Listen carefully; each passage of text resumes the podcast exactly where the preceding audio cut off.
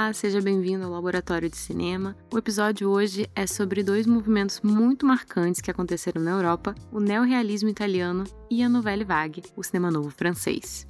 Nessa temporada a gente está tendo um formato um pouquinho diferente, então a parte que eu falo sobre neorrealismo italiano é um conteúdo inédito exclusivo, mas a parte que eu falo sobre Nouvelle Vague, aí sim tem origem lá no YouTube, foi postado no dia 19 de julho de 2016. Uma coisa muito importante para a gente entender esses movimentos artísticos é que o que a gente conhece hoje como cinema não existiria se não fossem os movimentos aí dos anos 40, 50 e 60. Muitas vezes, quando a gente olha para o nosso cinema atual, a gente pensa que ele tem influência dos anos 80, de filmes blockbuster, só que a gente não pensa o quanto que esses movimentos de cinemas novos alteraram a forma como o público e os realizadores encaravam o fazer filmes.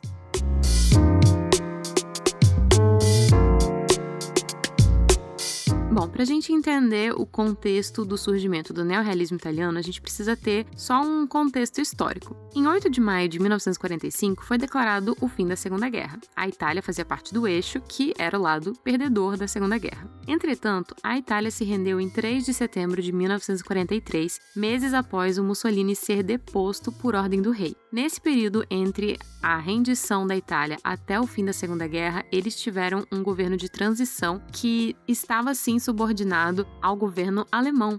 Então, em vários momentos a gente esbarra com esses temas nos filmes do neorrealismo. Antes da guerra, existiam filmes muito grandiosos na Itália, com grandes estúdios, inclusive o Mussolini tem uma frase dele bem famosa dizendo que o cinema é uma das maiores armas. Então ele investiu bastante, fez estúdios e ele deu toda a estrutura para que o cinema fosse se desenvolvendo, mas era um cinema de propaganda, como a gente já ficou sabendo ali naquela época da montagem soviética, eu mencionei um pouquinho sobre o surgimento do nazismo, do stalinismo, como eles afetaram o cinema. Então, nos anos 30, era muito comum um estilo de filme que ficou conhecido na Itália como Telefono Bianco, que traduzindo seria Telefone Branco, que eram filmes sobre a vida burguesa, muito inspirados em Hollywood, e eles eram totalmente deslocados da realidade, porque durante a Segunda Guerra, os esforços todos estavam indo justamente para os campos de batalha e as pessoas começaram a passar por dificuldades. Então, os filmes de Telefone Branco, eles pareciam tão assim fora da realidade dos italianos e os realizadores que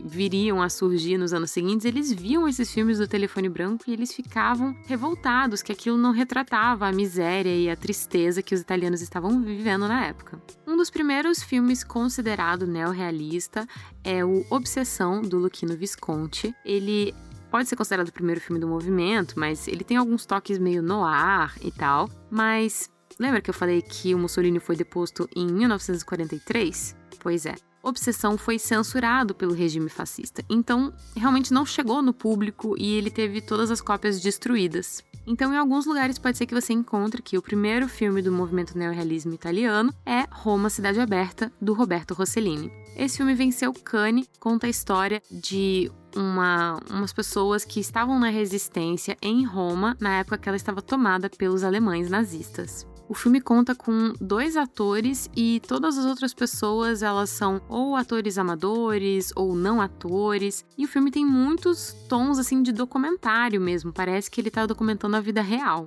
Uma das grandes lendas urbanas do cinema era de que o Rossellini não tinha filme de fato, né, o material para fazer o filme dele. Então ele comprou no mercado negro e comprava de soldados americanos pequenos pedaços de filme que ele conseguiu emendar para fazer os rolos. Então, quando você assiste ao filme, você percebe que algumas cenas são editadas meio que bruscamente e dizem que é porque o filme realmente acabou. O rolo acabou e não tinha como fazer mais uma vez, então foi o que o que tinha ali foi pro filme. O filme está disponível no YouTube legendado em português, é super emocionante. Uma das cenas que mais marca assim é quando uma mulher é aliciada para delatar os colegas da resistência e ela é presenteada com um casaco de pele. E quando ela percebe o mal que ela causou através dessa denúncia dela, ela passa mal e desmaia. Então alguém vai lá e retira o casaco de pele para que a próxima pessoa que fosse aliciada pudesse ser recompensada com um casaco de pele, sabe? Então mulher vendeu os colegas dela por um casaco de pele que ela nem manteve, nem ficou com ele depois. Então é muito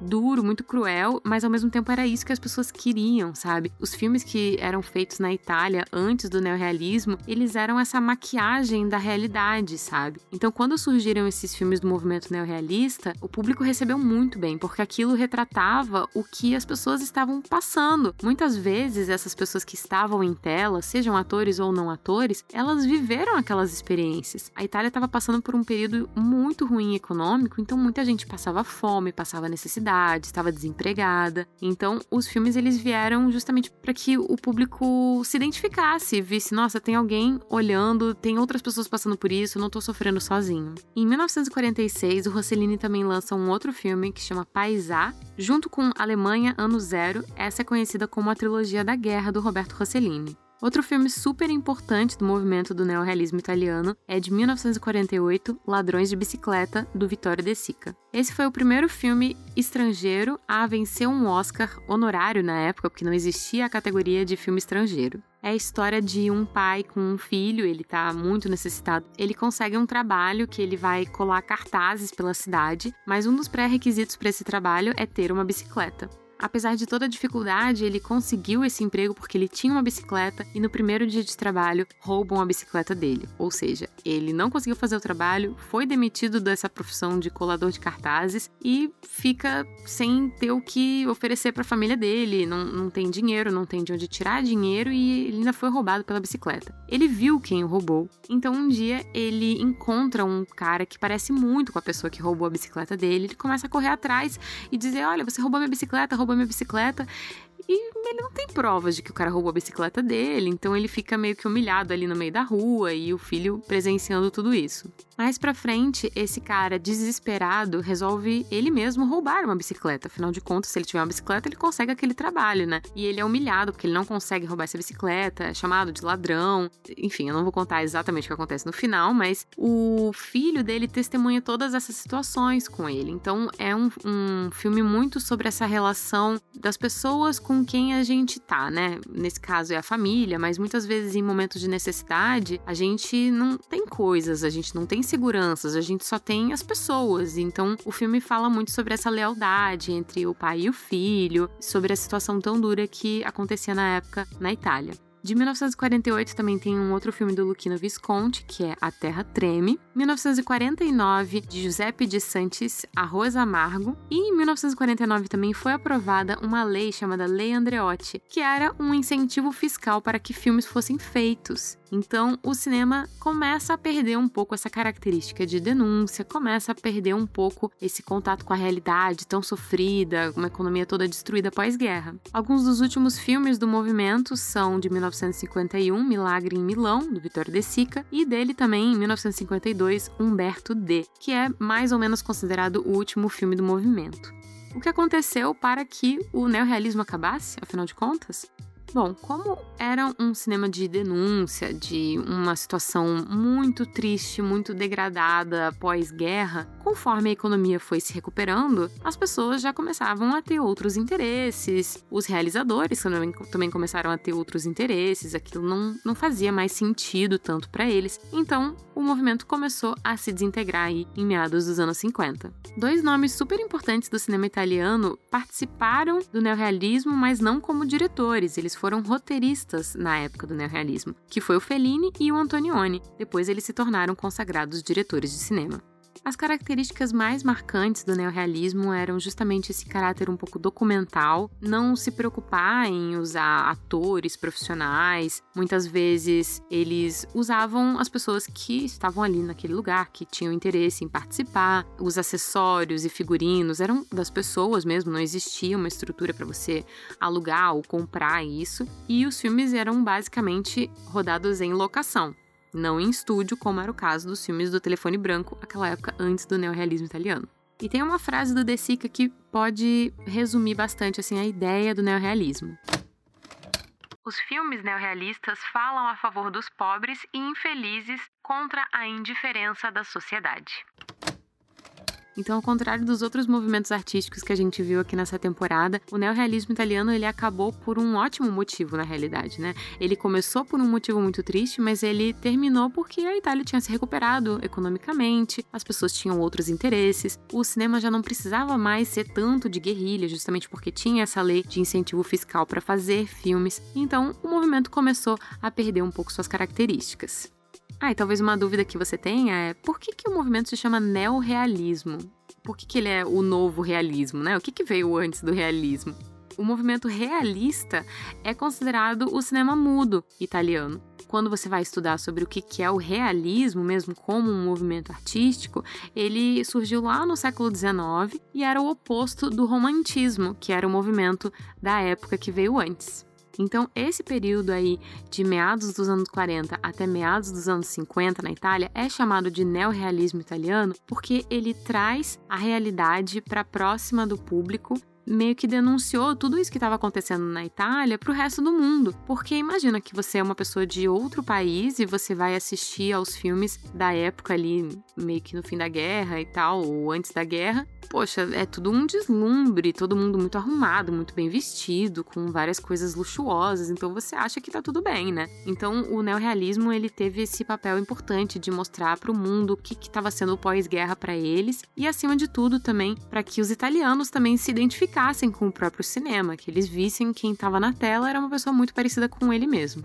Um dos principais teóricos do movimento neorrealista italiano é o roteirista Cesare Zavattini, então você pode encontrar textos dele sobre o neorrealismo. Mas o cinema italiano não seria menos interessante só porque o neorrealismo tinha chegado ao fim. Como você vai perceber, a Nouvelle Vague, que surgiu na França, teve impactos no mundo inteiro, então vamos conhecer um pouquinho mais sobre esse movimento. O áudio que vocês vão escutar agora foi postado no dia 19 de julho de 2016.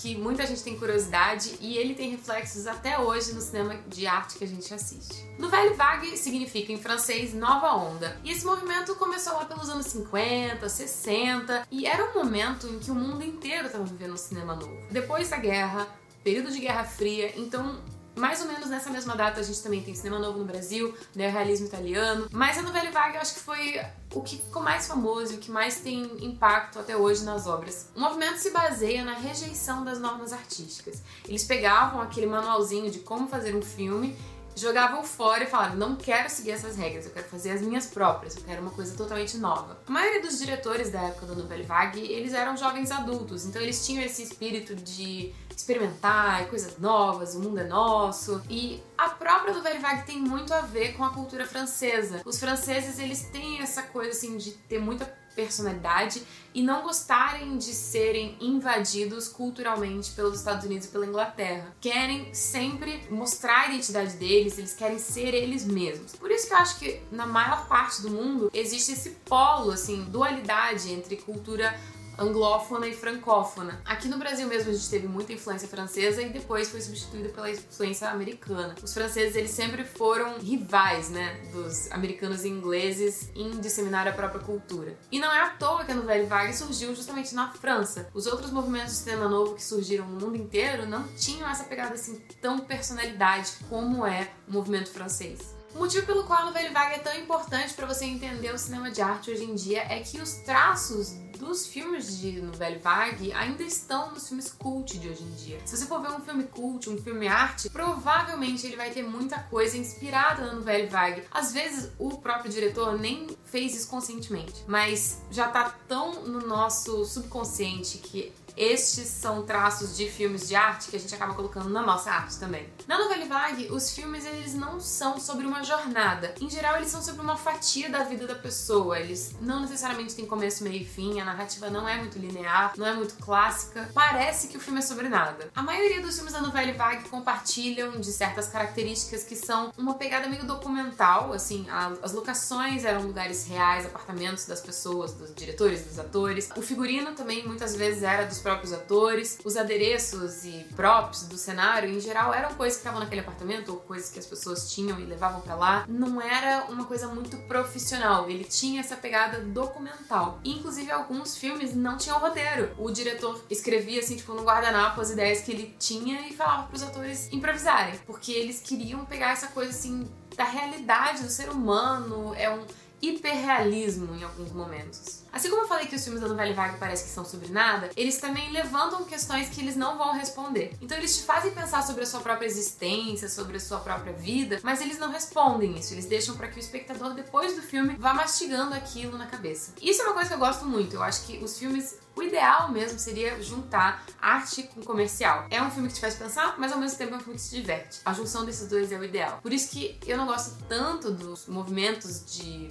filmes mais artísticos, como a novela Vague, porque eu acho que elas não são tão acessíveis. A gente que estuda cinema, a gente que gosta de pensar sobre as coisas, gosta de refletir, a gente consegue entender essa pegada dos filmes de arte, mas a maioria das pessoas não. Então a sua mensagem não necessariamente chega para todo mundo que deveria receber essa mensagem. O manifesto do Alexandre Astruk se chama Câmera Estilo, que traduzindo seria câmera caneta. Significa que através do filme o diretor pode colocar questionamentos e questões mais profundas até do que a literatura e o filme meio que é um diário, assim, ele é um retrato da vida do diretor. Ele coloca si mesmo dentro da obra. E é claro que a Nouvelle Vague não existiria se não fosse a revista de cinema mais importante da França, quem sabe do mundo, que se chama Cahiers do Cinéma, e um dos editores da revista era o Truffaut, François Truffaut, que é um diretor bem famoso da Nouvelle Vague. Essa galera toda meio que se conhecia e trocava experiências experimentava juntos. Por fim, a Nouvelle Vague também criou esse conceito de diretor-autor, porque antes a gente tinha a figura do produtor sendo muito mais forte. É ele que decide a abordagem do filme, o orçamento,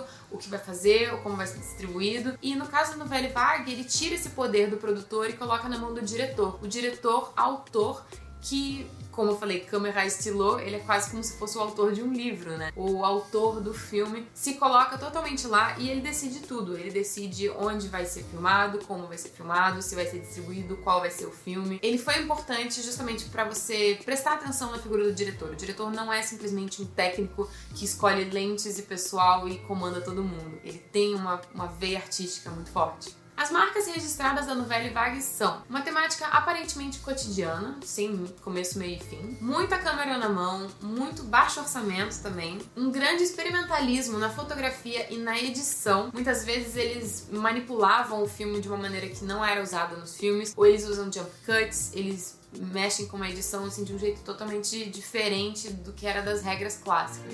E os temas podem variar, mas alguns deles abordam o pacifismo, mesmo que a França não tenha feito tanta parte assim na guerra e a Guerra Fria não tinha tanto a ver com eles, mas eles tinham essa pegada meio pacifista. E o feminismo também é um tema muito forte nos filmes da novela Vague, só que não se deixe enganar pelo feminismo que é colocado nesses filmes, porque as mulheres ainda são muito fetichizadas. Todos os grandes realizadores da novela Vague eram homens, então eles tinham uma visão masculina sobre mulheres. Ao mesmo tempo em que eles colocavam mulheres incríveis, com personalidade forte, eles não se colocavam no lugar da mulher, eles viam como um homem observando essa mulher forte, independente e tudo mais. Então elas acabam sendo hipersexualizadas também. Criou-se esse mito da francesa sedutora. A Brigitte Bardot virou a mulher mais linda do mundo, mais sedutora. É feminista, momento em que fala que a mulher tem a liberdade sexual dela, que ela pode experimentar, que ela pode fazer o que ela quiser, que ela não precisa casar para ser feliz, mas ao mesmo tempo não é um feminismo feito por mulheres, é um feminismo feito por homens. Ele ainda tinha muito para amadurecer amadurecer. Mas, pô,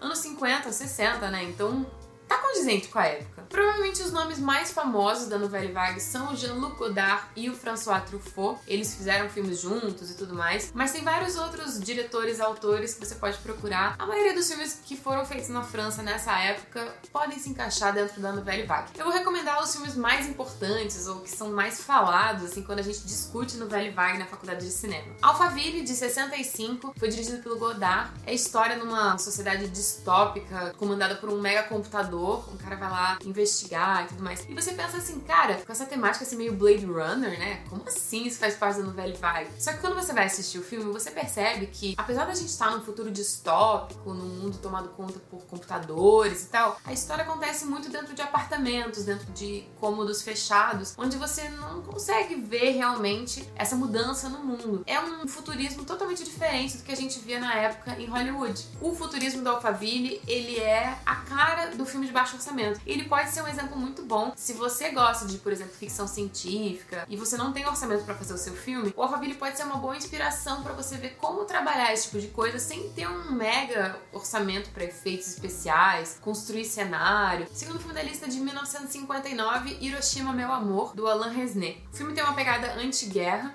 ele é um romance, fala bastante sobre feminismo. É a história de um japonês e uma francesa que se envolvem depois do episódio das bombas de Hiroshima e Nagasaki. Terceiro, talvez seja o mais importante, de 1960, Acossado. Ele foi dirigido pelo Godard, mas ele tem o roteiro do Truffaut. Então é tipo, isso é no Velho Vague. Em Acossado a gente vê essa decupagem inovadora, que na realidade é cheia de jump cuts e, e olhando hoje em dia parece muito amadora. Não sei se vocês já estudaram movimentos de arte. A Semana de Arte Moderna de 22 no Brasil, ela rompeu com todos os parâmetros, todas as normas, para que depois a gente conseguisse encontrar um meio termo. E eu acredito acredito que a novela Vague seja mais ou menos isso pro cinema. A gente teve que romper absolutamente, fazer umas coisas absurdas para que hoje em dia a gente possa ter filme de arte, filme comercial e uma coisa meio híbrida entre eles. Então, se você for olhar exclusivamente pro Acossado e pros filmes da novela Vague, você pode achar que a maneira como eles lidam com a câmera e com a edição é muito amadora, mas foi proposital. É por isso que eu me incomodo tanto com a hipervalorização da novela vague. Em vários aspectos, o movimento é muito amador, mas ele é necessário para que a gente possa ter o que a gente tem hoje como cinema de arte. Acossado tem quebra de quase todas as normas clássicas, é uma narrativa não linear, tem uma estética muito forte de videoclipe. Tipo, se você for ver só um filme da novela vague, provavelmente vai ser o Acossado. Mas um dos que eu gosto muito também é de 62 do Truffaut, Julie Jean, Uma Mulher para Dois, que é a história desse casal de três pessoas, uma mulher com dois namorados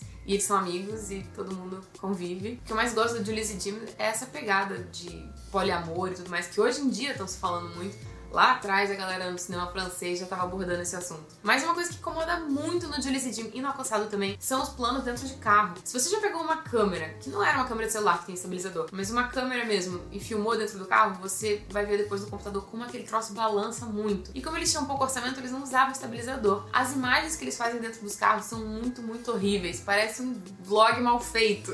Desculpa falar vale, gente, mas a gente tem que ser crítico também. A gente tem que ver o que é bom e o que é ruim. Por último, também de 1966 do Truffaut, Fahrenheit 451. Também é um futuro distópico onde os bombeiros, na verdade, nesse futuro distópico são contratados para queimar livros, porque livros são um perigo para a sociedade. E esse bombeiro específico, ele é fascinado pelos livros então, essa é história do Fahrenheit 451. Enfim, a Nouvelle Vague é um movimento de muita personalidade que foi feito conscientemente pelos realizadores franceses, querendo romper com as normas, querendo fazer uma coisa totalmente diferente, inovadora. E eles conseguiram. Eles conseguiram plantar essa sementinha e fazer com que a gente tenha uns filmes hoje em dia que não existiriam se não fosse essa pegada do cinema novo. Por exemplo, Brilho Eterno de Momentos e Lembranças. É um filme que muita gente adora, que é super arte e ele tem muito a ver com o Velho Vague. Apesar de que ele tem um orçamento muito bom, né? Não é que nem os filmes da novela Vague. Quando você for ver esses filmes, não fique preso apenas no filme, fique pensando no que, que cada uma daquelas cenas tem a ver com os filmes que você vê hoje em dia. O que, que a novela Vague representa pro filme que você vai ver hoje no cinema. Não se esqueça de analisar o ponto de vista cultural. Afinal, a novela Vague surgiu na França por um motivo. Como eu falei lá naquele vídeo sobre o expressionismo alemão, o expressionismo alemão surgiu na Alemanha por causa daquele momento histórico, daquele momento cultural, e a novela Vague é a mesma coisa na França. Você pode ter ter vários movimentos que sejam parecidos.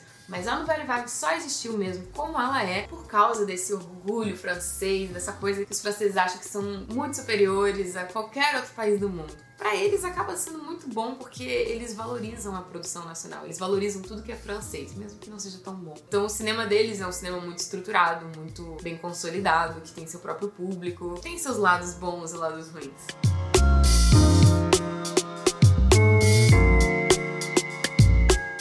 Você pode perceber, a novela Vague teve impacto muito forte de dois textos. Primeiro é, foi o ensaio Câmera Estilo, do Alexandre Astruc, inclusive tá aqui na descrição desse episódio o link para você ler na íntegra esse texto traduzido para português. E em 1951 começou uma das maiores revistas de cinema do mundo, que é a Carrier do Cinema. Ela foi criada pelos críticos Bazin, que eu já mencionei em outros episódios, Daniel Volcroze e Loduca. Em 1953 foi quando Truffaut começou a escrever para a Carrier do Cinema e ele causou um grande tumulto aí quando ele escreveu um ensaio criticando o cinema francês da época, né, que ele estava escrevendo, porque ele dizia que os realizadores eram muito conservadores que havia uma opressão, que os produtores daquela época tinham trabalhado em conjunto com os alemães durante a guerra e também queria falar contra o, o peso tão forte dos sindicatos.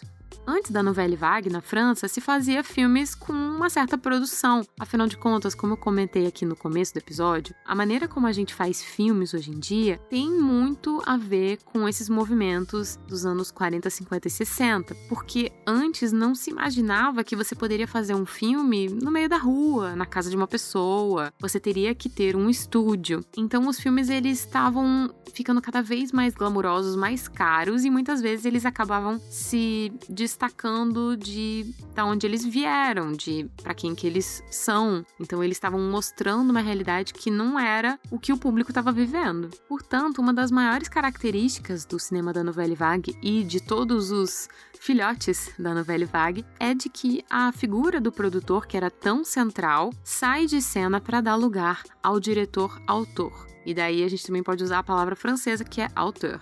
Só que isso foi uma coisa que os realizadores franceses beberam, ironicamente, lá nos Estados Unidos, porque o cinema independente já tinha essas características de tentar sair desse esquema de estúdio, sair dessa parada de produtores superpoderosos para fazer uma parada mais autoral. Em 1953 é criado um fundo para cinema de arte, especificamente na França, como se fosse um incentivo fiscal para que os realizadores fizessem filmes mais artísticos, menos comerciais. E é a partir daí que a gente vê o cinema da Nouvelle Vague florescendo cada vez mais. Um dos primeiros filmes do movimento é considerado, de 1955, do Rififi chez les Hommes, que é do Jules Dassin. Nesse mesmo ano também foi lançado o primeiro filme da documentarista Agnès Varda, que foi uma das maiores cineastas da história do cinema. O filme se chamava La Pointe Courte.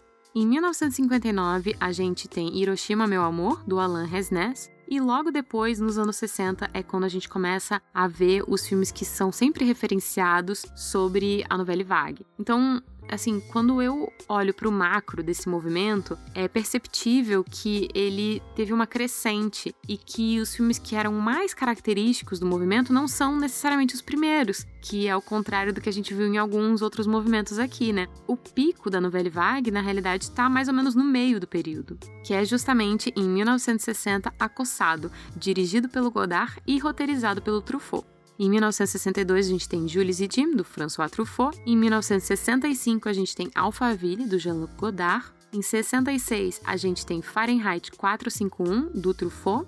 E é uma coisa um pouco difícil assim delimitar o final da novela Vague, porque, bom, em 1957 foi quando foi registrado um recorde de bilheteria com mais de 400 milhões de espectadores para o cinema francês. E muitos dos realizadores que existiam antes, que já estavam trabalhando antes, eles tinham muito a ver com a novela Vague. Então não era um movimento que estava rompendo tanto assim. Muitos críticos olham para esse ensaio que o Truffaut publicou na Caia do Cinema, falando que muitas vezes ele se voltava contra as pessoas erradas. Ele criticou os roteiristas por serem tão conservadores, mas na realidade eram mais os diretores que tinham essa mentalidade. Eu vou ler aqui um trechinho do livro Tudo sobre Cinema, que é editado pelo Philip Kemp.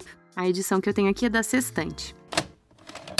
Na verdade, o cinema francês nos anos 1950 era muito mais interessante e complexo do que sugeria o artigo de Truffaut. Não foi uma década durante a qual um grupo de jovens cinéfilos apenas assistia aos filmes de Alfred Hitchcock e Howard Hawks na Cinematheque, desprezando a geração anterior e depois iniciando suas próprias carreiras como diretores. Cineastas consagrados como Henri-Georges Clouzot, Robert Bresson, Georges Franju, Jacques Becker, Jacques Tati, René Clément, Max Ophuls, René Clair e Jean Renoir criaram filmes importantes durante o que se provou ser uma década de transição na história da indústria cinematográfica francesa.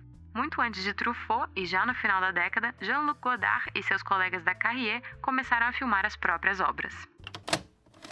Então o movimento da Nouvelle Vague ele é bem diferente de todos os outros. Ele é, não tinha uma quebra tão radical quanto parece quando você compara o que veio antes, sabe? Tem muitos cineastas que são referenciados até hoje que faziam parte do movimento que veio antes. Talvez o final da novela Vague culmine com as revoltas estudantis de 1968, que inclusive levaram ao cancelamento do Festival de Cannes. Em maio de 68, vários movimentos estudantis começaram a se rebelar pedindo uma mudança estrutural no sistema de educação da França, e logo os trabalhadores também aderiram. Então isso foi uma verdadeira crise dentro do governo do Charles de Gaulle. Não sei se existe algum historiador que compare essas duas, esses dois eventos, porque provavelmente existe. Mas eu acho que as revoltas estudantis e o movimento da Nouvelle Vague, eles são meio que codependentes. Um existe por causa do outro e o outro existe por causa do um. As revoltas estudantis aconteceram porque os jovens estavam muito antenados e se comunicando, engajados, e a Nouvelle Vague é um sintoma disso, sabe? E especialmente quando a gente pensa que a Nouvelle Vague tem esse traço marcante de rejeição às normas clássicas. Ele bebe um pouco no documentarismo,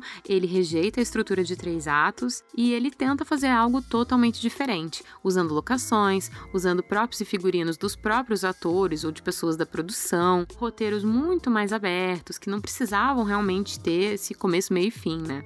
E é importantíssimo destacar aqui que a Nouvelle Vague, assim como o neorrealismo também, mas esses movimentos aí que aconteceram nos anos 50, 40, 50 e 60, eles valorizam muito o autor. Então, a partir daí, a gente começa a ter uma figura central do diretor como o cara que pensou naquela estética. E quando você fala assim: "Ah, eu vou ver o filme novo do fulano de tal", né? Tipo, vou ver o filme novo do Woody Allen, vou ver o filme novo do Godard. Isso tem base ali nesses movimentos, especialmente na Nouvelle Vague. E foi um período que marcou muito, até essas revoltas estudantis, elas têm ecos até no Brasil. Recentemente eu vi num podcast sobre a história dos presidentes do Brasil e é mencionada essas revoltas estudantis que aconteceram em Paris. Então, todas essas coisas estavam meio que acontecendo ao mesmo tempo, o mundo estava girando, parecia que estava girando mais rápido, né? Mal sabiam eles que a internet estava por vir. Mas então é possível a gente ver o surgimento de autores importantes no cinema de outros países, como é o caso do Andrei Tarkovsky, da União Soviética, o Roman Polanski, da Polônia, e também o Federico Fellini, da Itália, como eu mencionei, que era roteirista na época do cinema neorrealista.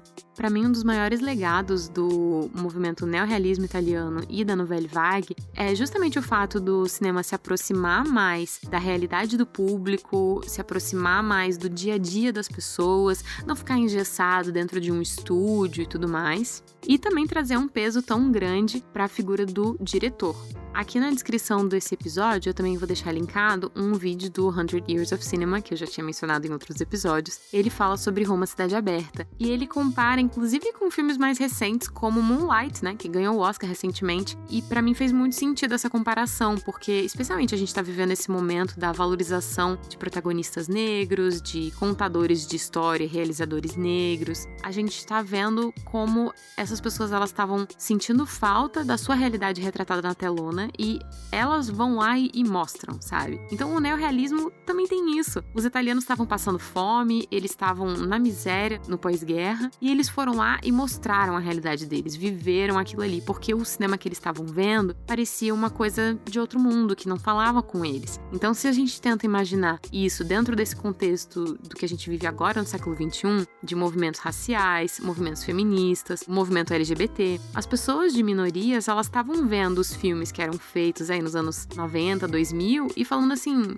gente, isso não faz parte da minha realidade. Quem são essas pessoas que estão vivendo uma vida que eu não conheço? E quando a gente pensa que somos brasileiros vendo muitos filmes americanos, isso também acontece. A gente vê filme de high school e a gente não tem high school no Brasil, sabe? O ensino médio brasileiro é bem diferente do high school americano. Então é tanta coisa que a gente vê na tela e a gente nem refuta, a gente nem pensa que aquilo não faz parte da nossa realidade, sabe? Então então, eu vejo que o impacto de todos esses movimentos é, existe até hoje, e é por isso que eu quero te convidar também a ouvir o próximo episódio dessa temporada sobre história do cinema, que é sobre cinema novo, que foi um movimento que a gente teve aqui no Brasil, mais ou menos na mesma época aí da Novelle Vague, que teve esse objetivo também de trazer o cinema mais para perto da realidade do povo.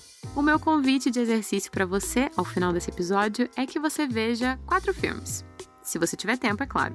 Do neorrealismo italiano Roma Cidade Aberta e Ladrões de Bicicleta, e da novela vague Acossado e Julius e Jim. Se você sentir que esses filmes são um pouco parados para você ou que você não tá se envolvendo tanto na história, não tem problema pausar o filme um pouco, para, levanta, bebe uma água, porque esses filmes eles realmente eles não são exatamente o que a gente costuma consumir, então muitas vezes eles podem ser um pouco difíceis, mas eles são tão importantes do ponto de vista histórico, do ponto de vista até dos impactos que a gente tem nos filmes que a gente gosta hoje em dia, sabe? A gente nem imagina. Então, se não fossem esses movimentos, a gente não teria filmes tão incríveis quanto a gente tem hoje. É, o cinema seria só uma coisa super enlatada, feita por grandes estúdios que não tem a ver com a nossa realidade. Manda para mim o que, que você achou sobre esses movimentos lá no meu Twitter ou no meu Instagram, Luliluck. Espero você pro próximo episódio. Tchau, tchau! Esse foi o Laboratório de Cinema, que tem curadoria e pesquisa por mim, Luísa Klazen, e edição de Nando Almeida.